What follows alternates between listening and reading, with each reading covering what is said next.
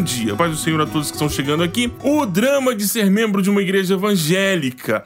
Se você está saindo ou se você está fora de uma igreja evangélica, esta série é para você. Gostaria muito que você ficasse comigo durante toda a leitura do livro de Timóteo. Sei que tem trechos que são muito complicados, textos que são tensos para explicar e até para entender como funciona uma igreja, mas não vamos, é, não vamos é, esquecer que a igreja está em teste já há dois mil anos, ela está aprendendo todos os dias.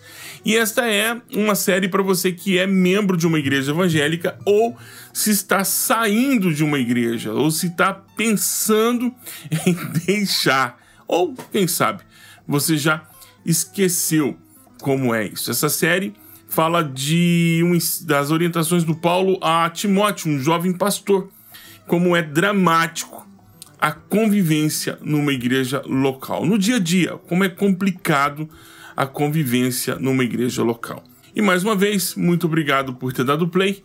Vamos ao texto bíblico de hoje então? Vamos ver o que o apóstolo Paulo fala a Timóteo, o drama de frequentar uma igreja evangélica. Vamos ao texto. Paulo, apóstolo de Jesus Cristo, segundo o mandato de Deus, nosso Salvador, e do Senhor Jesus Cristo, esperança nossa. A Timóteo, meu verdadeiro filho na fé. Graça, misericórdia e paz da parte de Deus. Aliás, se você já prestou atenção alguma vez, todas as vezes que Paulo fala para a igreja, ele diz graça e paz. Quando ele fala para pastores como Timóteo e Tito, ele vai dizer graça, paz e misericórdia. Graça, misericórdia e paz da parte de Deus, nosso Pai e de nosso Senhor Jesus Cristo, nosso Senhor. Como te roguei, quando parti para Macedônia, que ficasse em Éfeso, para advertires a alguns que não ensinem outra doutrina, nem se deem a fábulas com genealogias intermináveis, que mais produzem questões do que edificação de Deus que consiste na fé. Assim o faço agora. Ora, o fim do mandamento é o amor de um coração. O fim do mandamento é o amor de um coração puro e de uma boa consciência e de uma fé não fingida, do que, desviando-se, alguns se entregaram às vãs contendas. Olha, eu peguei a versão errada para ler aqui para você hoje, então vai devagar comigo aí. Querendo ser mestres da lei e não entendendo nem o que dizem nem o que afirmam, afirmam: Sabemos, porém, que a lei é boa, se alguém dela usa de forma legítima, sabendo isto, que a lei não é feita para o justo, mas para o injusto. E obstinados, ou gente cheia de desejos, ou e para os ímpios e pecadores, para os profanos, para os que são irreligiosos, para os parricidas. e matricidas, gente que mata pai e mata mãe, e para os homicidas, para os devassos, para os sodomitas, para os roubadores de homens, para os mentirosos, para os perjuros e para os que for contrário à sã doutrina. Estava usando a NVT todos os dias, aí hoje não sei o que aconteceu, na hora do copia e cola veio essa versão aqui. Mas vamos lá, seguimos em frente. Conforme o Evangelho da Glória de Deus, bem-aventurado que me foi confiado, e dou graças ao que me tem confortado a Cristo Jesus, Senhor nosso, porque me teve por fiel, pondo-me no ministério. A mim, que dantes fui blasfemo e perseguidor e injurioso, mas alcancei misericórdia, porque fiz e de forma ignorante, na incredulidade. E a graça de nosso Senhor superamudou com a fé e amor que há em Jesus Cristo. Esta é uma palavra fiel e digna de toda aceitação que Cristo Jesus veio ao mundo para salvar os pecadores, dos quais eu sou o principal, diz o apóstolo Paulo. Eu também digo, mas por isso alcancei misericórdia, para que em mim, que sou o principal, Jesus Cristo mostrasse toda a sua longanimidade ou paciência, para exemplo dos que haviam de crer nele para a vida eterna. Ora, ao Rei dos séculos, imortal invisível, único Deus, sábio, seja honra e glória para todo sempre. Amém. Este mandamento te dou, meu filho Timóteo, que segundo as profecias que houve acerca de ti, lute por elas uma boa luta, conservando a fé e a boa consciência, a, alguns, a qual alguns rejeitando, naufragaram na fé. Entre eles foram Emineu e Alexandre, os quais entreguei a Satanás para que aprendam a não blasfemar. O drama de frequentar uma igreja evangélica. Esse é o tema, Pastor Elza, esse é o tema. Bom dia, mais uma vez, muito bom dia. Eu estou muito contente porque o canal tem, vai crescendo pouco a pouco. Pouco a pouco a gente vai crescendo. Em torno de 45 a 50, às vezes 60 assinantes por mês. Isso é legal. E a audiência sempre tem dado é, mais do que em torno de 35 a 40% de pessoas assistem o vídeo do início ao fim. E dou graças a Deus por isso. A cada dia somos inspirados também pelos comentários que você tem deixado aqui é, e pelas mensagens que chegam no meu WhatsApp. Muito obrigado de coração, de coração. Por isso que é muito importante lembrar você que quando você curte o canal e quando você compartilha, você ajuda não só esse vídeo, mas todo aqui, tudo aquilo que a gente está produzindo aqui a chegar a mais pessoas.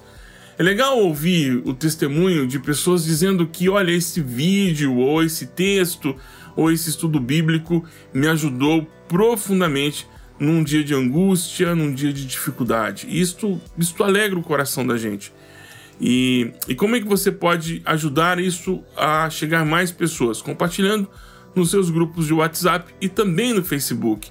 Se você está no YouTube, basta você apertar o botãozinho que tem uma setinha para compartilhar e você vai, ele vai abrir ali é, as opções para o WhatsApp e também para o Facebook. Se você está no Instagram, basta esse aviãozinho que está no cantinho, você clica e você pode ver esse vídeo para mais pessoas.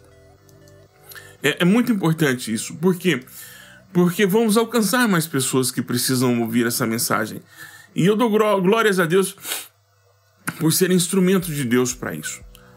Vamos tentar entender isso, essa primeira parte, o drama o drama do ensino da igreja. Esse é o primeiro drama que a gente vai. O drama de frequentar uma igreja, o episódio de hoje, o drama do ensino na igreja. Em tempos, muito em tempos remotos, como aquela subida de Star Wars, né? Em tempos remotos, dizíamos: procure uma igreja que pregue a Bíblia e fuja de lugares onde o ensino bíblico não é saudável. Era muito simples. A gente saía para evangelizar e as pessoas diziam assim: Ah, que legal, é. Mas me dá uma dica de uma igreja. Ó, procure uma igreja que pregue o evangelho, procure uma igreja que anuncie o evangelho do Senhor, porque lá é um lugar onde será anunciado o evangelho para você. Bom, isso era mais fácil.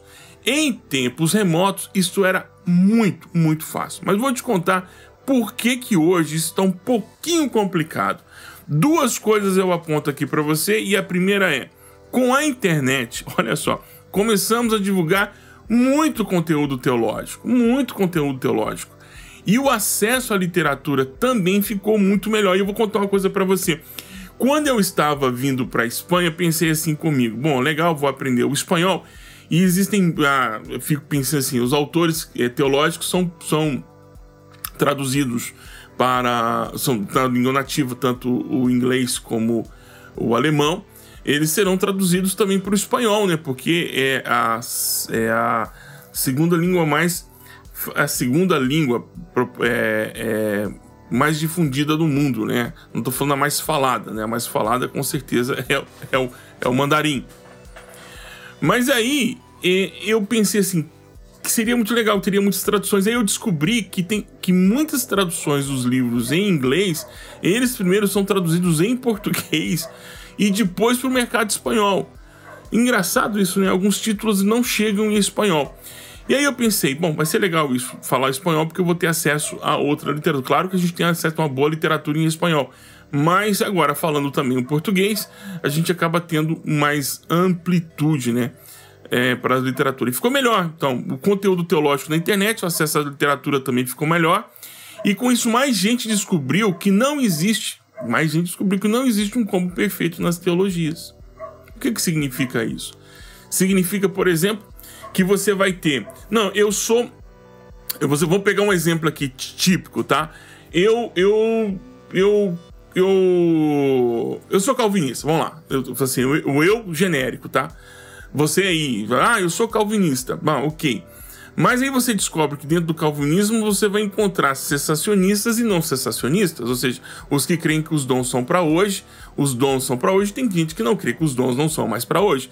E aí você vai encontrar entre os calvinistas aqueles que são pré-milenistas, ou seja, uma visão escatológica pré-milenista, vai encontrar também amilenistas. Aí você vai encontrar também dentro desse conjunto chamado, esse grande conjunto chamado calvinismo, você vai encontrar aqueles que são a, a favor da igualitaridade e aqueles que são a favor da complementaridade, ou seja, no papel da mulher na igreja, que a mulher é apenas um complemento para o trabalho do homem ou ela é igual ao homem em todos os aspectos da, da teologia. Você vai encontrar muitos outros nós, assim, é, desvios, né, bifurcações, que ou isso, aquilo, ou isso, aquilo, aquilo, outro, que antigamente, antigamente, isto ficava circunscrito a aos estudiosos, aos que estavam lá, mas hoje isso popularizou de uma forma tão grande que não dá para encontrar o combo perfeito. Então, o drama do ensino da igreja não é mais só aquele, ah, vai para um lugar onde se prega a Bíblia, mas se prega a Bíblia de que forma? Qual é a ótica? Qual é a leitura? É um neocalvinismo?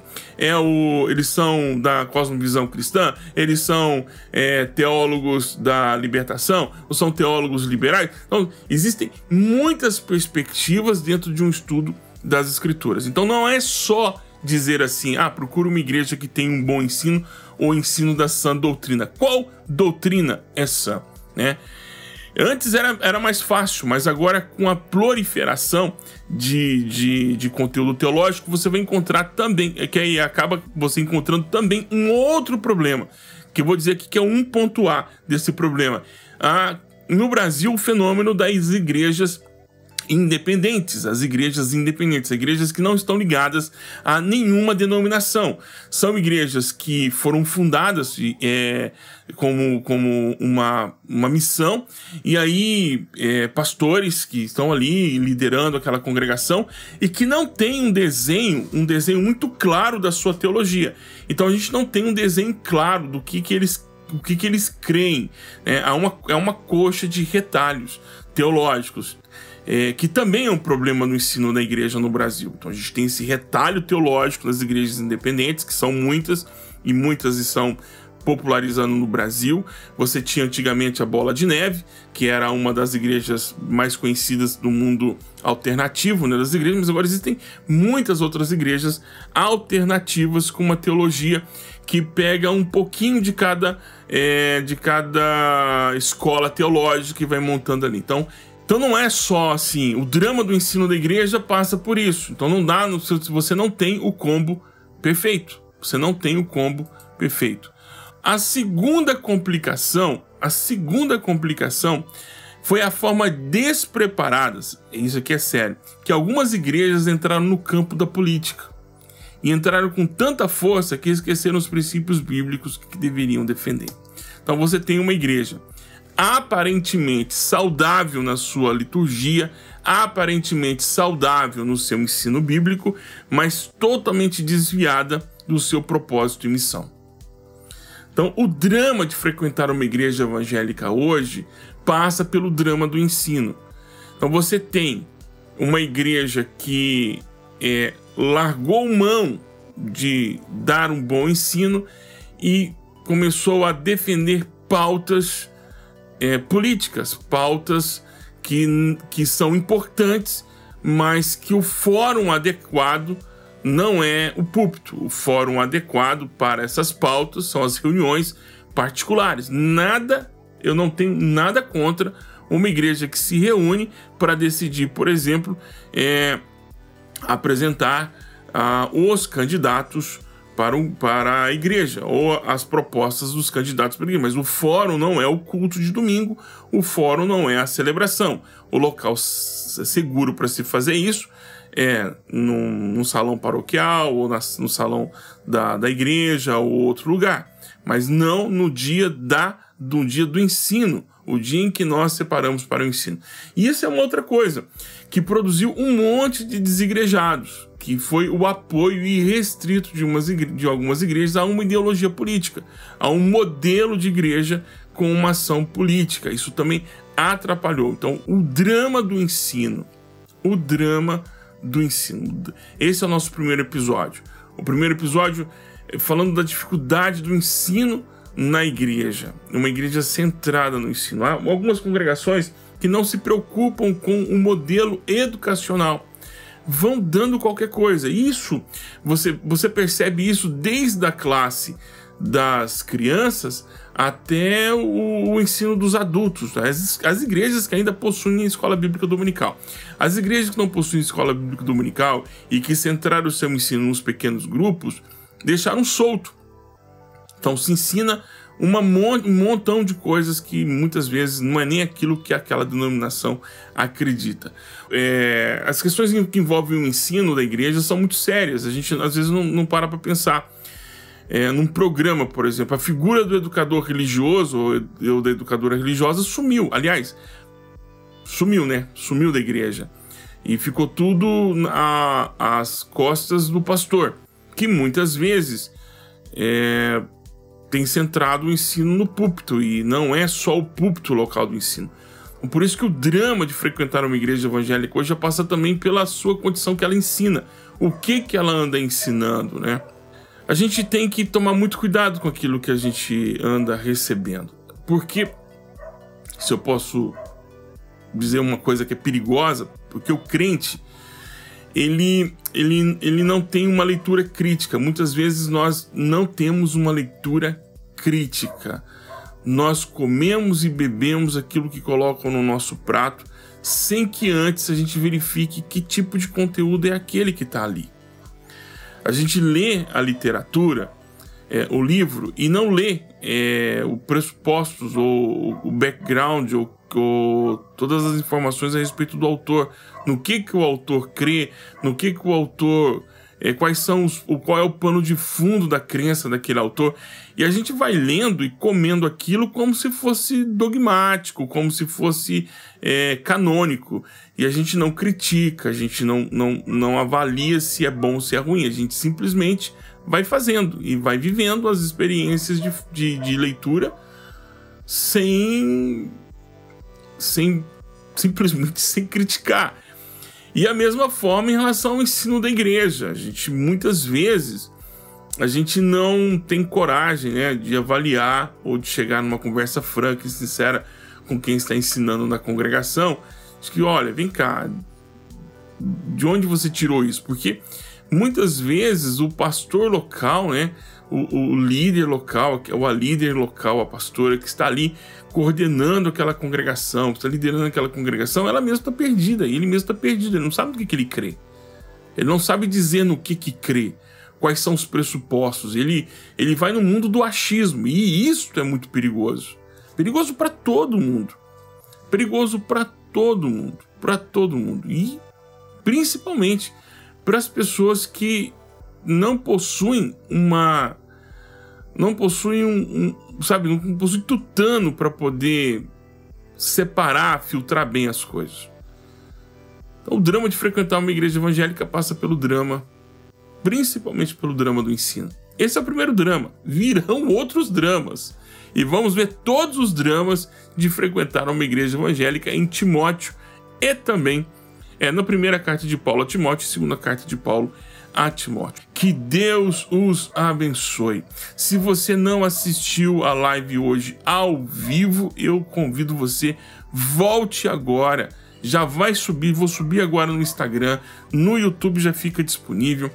Ouça o drama de frequentar a igreja evangélica. O episódio de hoje, o drama do ensino bíblico na igreja. E que o Senhor nos abençoe. A gente se vê amanhã.